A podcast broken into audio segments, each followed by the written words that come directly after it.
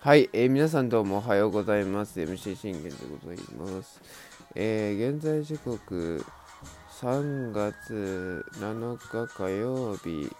えー、7時32分となっております。信玄の全力実況ラジオというところで皆さんこれもよろしくお願いいたします。えー、この番組はオリファン歴11年目の私信玄が、オリックスの試合の振り返りから、えー、とりあえずの振り返り、えー、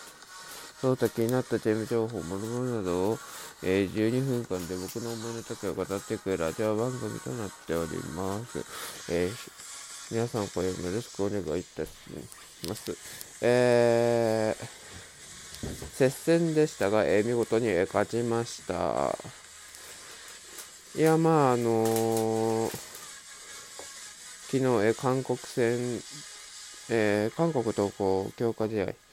えー、WBC 強化試合の方がございまして、えー、見事に4対2で我が折が勝利したというところでございます。まああの、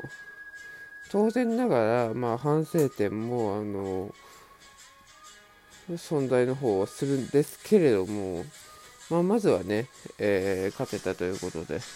そこはまあ、喜びたいなとは思います。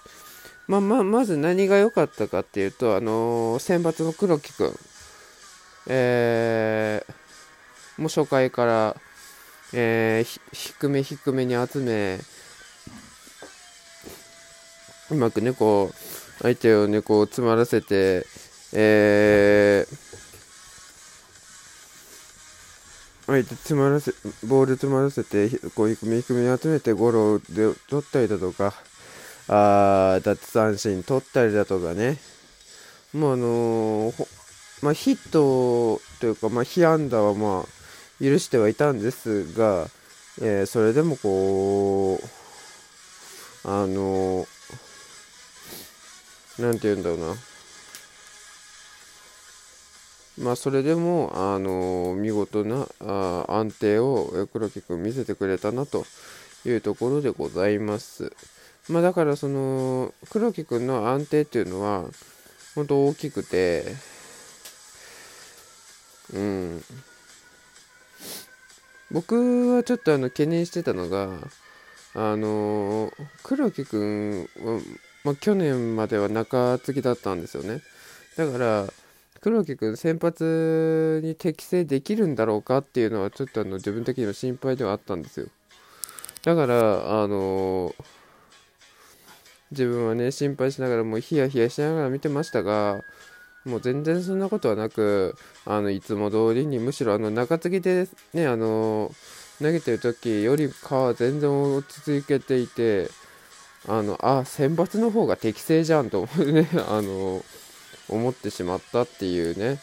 えー、ところでございます。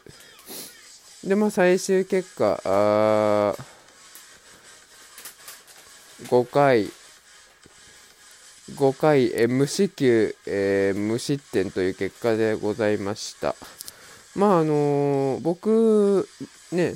まあ、3回までは行くんだろうなとは思ってはいたんですが、まさか本当こう5回まで、えー、投げるっていうのは思ってはなかったので、まあ、その、今日の安定さだったら、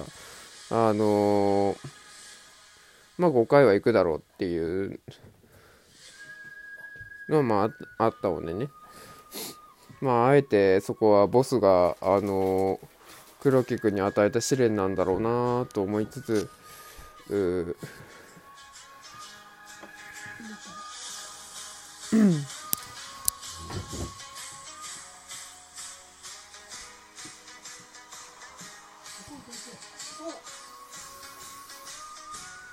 すいません、ちょっとあの、あれが入りましたね。すいません。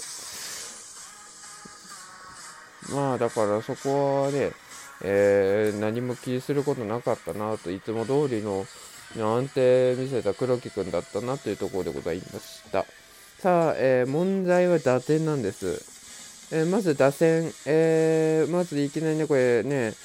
野口くんが、え韓国の、えソヒョンジョン相手に、えー、見事なあライトへのヒットを放ったというところで、いや、綺麗に振り抜きましたね。あのー、これ僕よく言うんですけど、いや、僕よく言うというか、まあまあ、毎回言うんですよ。ね、あのー、バット軽く持って、えー、軽く振り抜くだけで前に飛ぶからって。だからバッター陣は打せ、えー、だからね、打線陣は、あのー、軽めに持って、バット軽く振り抜くだけでいいんだよって。そしたらもう力強く前に飛ぶから、あの、いいんだよって逆に力んだら力むほど、あのボ、ボールは真上に飛ぶからフライになったり、ファールになったりするんだよって。ね、まさにその通りでしょ？うん。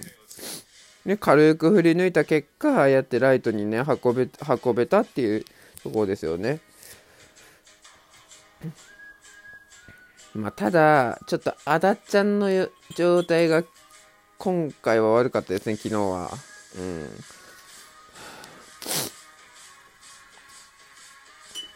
うん。まあ、あだっちゃんも、こう、ね、ボール自身を見極めれる、ね、素晴らしいあのスペシャリストなのでね、そこはまあ、あの僕的にも気にしてはいないんですけれども、あのまあ、あだっちゃんぐらいになるとね、こう、もう守備がうまくできたりだとか、あ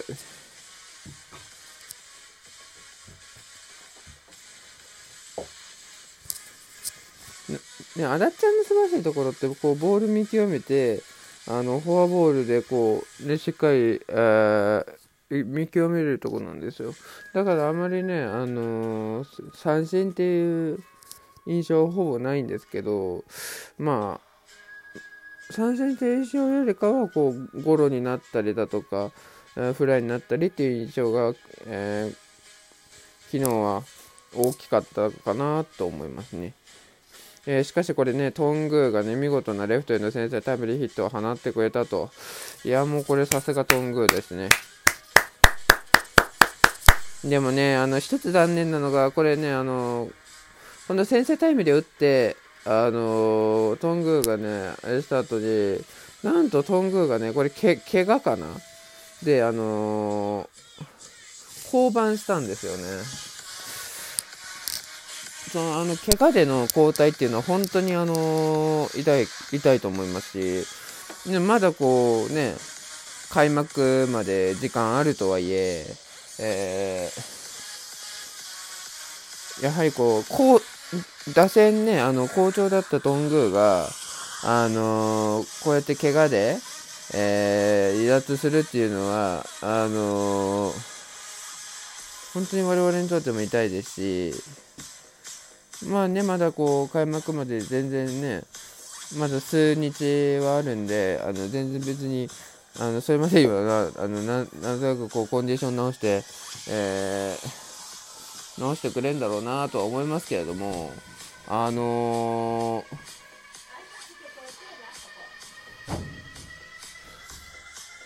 あのー、まあ、そこはね、また、オープン戦などもまたね、ございますので、っていうところですよね。今度は京セラで、えー、阪神戦ですから、まあ、そこまでに、あのー、どうやってコンディションを持っていけるかっていうところだと思いますね。はい。で、これね、あのー、何が大きかったかって、これ2回に、あの3点入れれたのが大きかったですよ。韓国代表から3点取れたっていうのは、あの、我々にとってはいい経験で、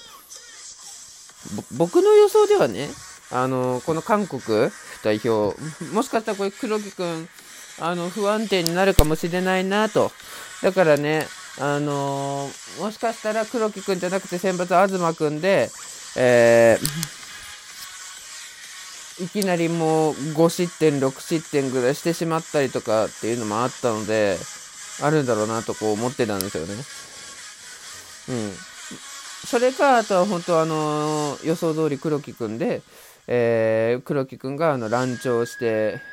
なんかいつもの中継ぎみたいに乱調して、えー、ボスから、あの失望されて、えー、に1回初回も初回8失点とか、あで、えー、もうマウンド降りる羽目になるんだろうなって思ってたんですけれども、まあ、韓国の打線のことですから、まあ、当然ながら8、7、8点は取ってくるだろうというところだったんで、でもまあ、全然もうあの、ね、もういつもの本来、本来の黒木くんの安定らしさが、あの、出てたので、ああ、もうこれは全然問題ないなって僕的には思いましたね。そしてこれ6回にはね、ワーニンがね、見事なね、えー、3本、安定の3本で、えー、韓国打線を翻弄したというところで、これもまあね、やっぱり安定ですね。うん。この3本ができると、もうあの、ワーニンなんですよ、いつもの。うん。この3本ができると、あのー、いつものワーニンなんですよね。はい。そ、そしてなおかつ、7回には本田君が上が,、ね、上がって、本田君もね、えー、あのメジャーであのダルと共のダルと一緒の、ね、パドレスで、えー、プレーしてるキム・ハソンらをこう何食わぬ顔で抑えきって、えー、安定さを見せきってくれたというところなんですよ。ただ、僕的には反省者が1人いて、それはあの、前君なんですよね。こう自分と同じ三重県出身でもちろんこう当然ながらね注目されてはいたんですだからだけどまあその時のマイ君らしさというのは出てなくてやはりここで失った2失点っていうのは痛かったなというところでございました。まあ、でも4対2でなんとか2失点でね、あのマイクも切り抜けてくれたんで、そこだけはまあ褒めようっていうところですね。はい。というところで今日は侍ジャパンとの強化試合。まあ、昨日の韓国戦のような試合ができれば、まあ、勝てると思うので、えー、頑張ってください。バイバイ。